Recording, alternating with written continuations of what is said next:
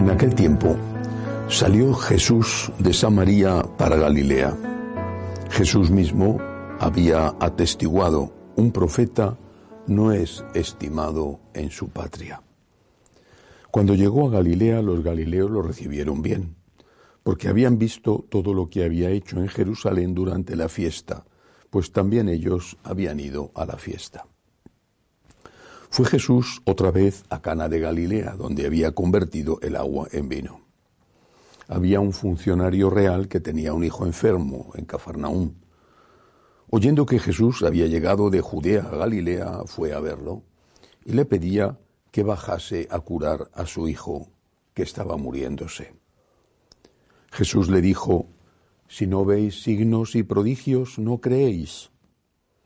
El funcionario insiste, Señor, baja antes de que se muera mi niño. Jesús le contesta, anda, tu hijo vive. El hombre creyó en la palabra de Jesús y se puso en camino. Iba ya bajando cuando sus criados vinieron a su encuentro diciéndole que su hijo vivía. Él les preguntó a qué hora había empezado la mejoría y le contestaron, ayer a la hora séptima lo dejó la fiebre. El padre cayó en la cuenta de que esa era la hora en que Jesús le había dicho, tu hijo vive. Y creyó él con toda su familia. Este segundo signo lo hizo Jesús al llegar de Judea a Galilea. Palabra del Señor. Gloria a ti, Señor Jesús. En Caná de Galilea tuvo lugar el primer milagro de Jesús y es muy conocido, pero es menos conocido este milagro que el Señor hace y que hace a distancia. Desde Caná cura a un niño muy grave que estaba en Cafarnaúm. No son demasiados kilómetros, seguramente serán 50 kilómetros más o menos, pero eso nos enseña el gran poder de Jesús. Quizá lo más importante de este Evangelio, aparte de constatar ese poder de Cristo que le ratifica como verdadero Dios, quizá lo más importante sea esta exclamación del Señor. Si no veis signos, no creéis. Si no vemos milagros, no creemos. En realidad, salvo excepciones, la fe precede al milagro.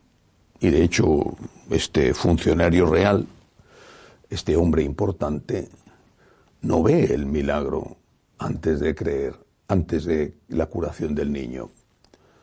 Lo que hace él es creer en la palabra de Jesús y después tiene lugar la curación del niño. La fe precede al milagro. Si no tenemos fe, no podemos conseguir del Señor esa gracia que estamos pidiendo.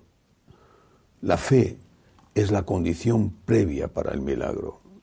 ¿Y por qué debemos de tener fe? No es una ciega aventura, no es un lanzarse al vacío. Tenemos pruebas suficientes, no solo en la creación del mundo maravilloso que nos rodea, sino también en nuestra propia vida personal. Puedo entender que alguien no tenga fe si no ha tenido nunca una experiencia de Dios. Bueno, el Señor sabrá eh, cómo ha sido su vida y el Señor es el único que puede juzgar. Pero la mayor parte de nosotros hemos tenido esa experiencia de Dios. La mayor parte de nosotros hemos tenido momentos y a veces muchos e intensos momentos en que Dios nos ha tocado, en que Dios ha entrado en nuestra vida, incluso a veces con milagros, aunque no se puedan demostrar por una comisión científica que son milagros. La mayor parte de nosotros hemos sido bendecidos y tocados, amados, llevados en brazos con ternura, con mimo por Dios. Luego, también es cierto, la mayor parte de nosotros ha vivido momentos de Getsemaní, de Huerto de los Olivos, con dudas, con angustias, y ha vivido incluso momentos de cruz, de muerte, de oscuridad. Pero es que nuestra fe si es mínimamente auténtica, si es al menos en un poquito verdadera fe, no puede ser algo que exista solo cuando todo va bien. No podemos estar condicionando, incluso chantajeando a Jesús, exigiéndole un nuevo milagro para creer, exigiéndole una nueva señal para tener fe. Porque mañana haremos lo mismo cuando tengamos otro problema y al día siguiente y el día siguiente y el día siguiente. La fe precede al milagro. Pero la fe es algo que le debemos a Dios y se lo debemos, la fe y la confianza, es algo que le debemos a Dios y se lo debemos precisamente por todo lo que ha hecho ya en nuestra vida, por todos esos detalles, momentos, largas temporadas en que nos ha llevado en brazos y en que hemos sentido tan próxima a nosotros su presencia en que hemos disfrutado, como decía Santa Teresa, de los caramelos de Dios.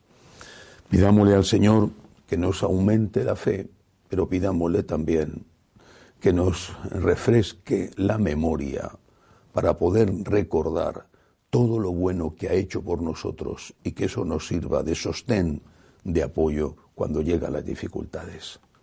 Que así sea.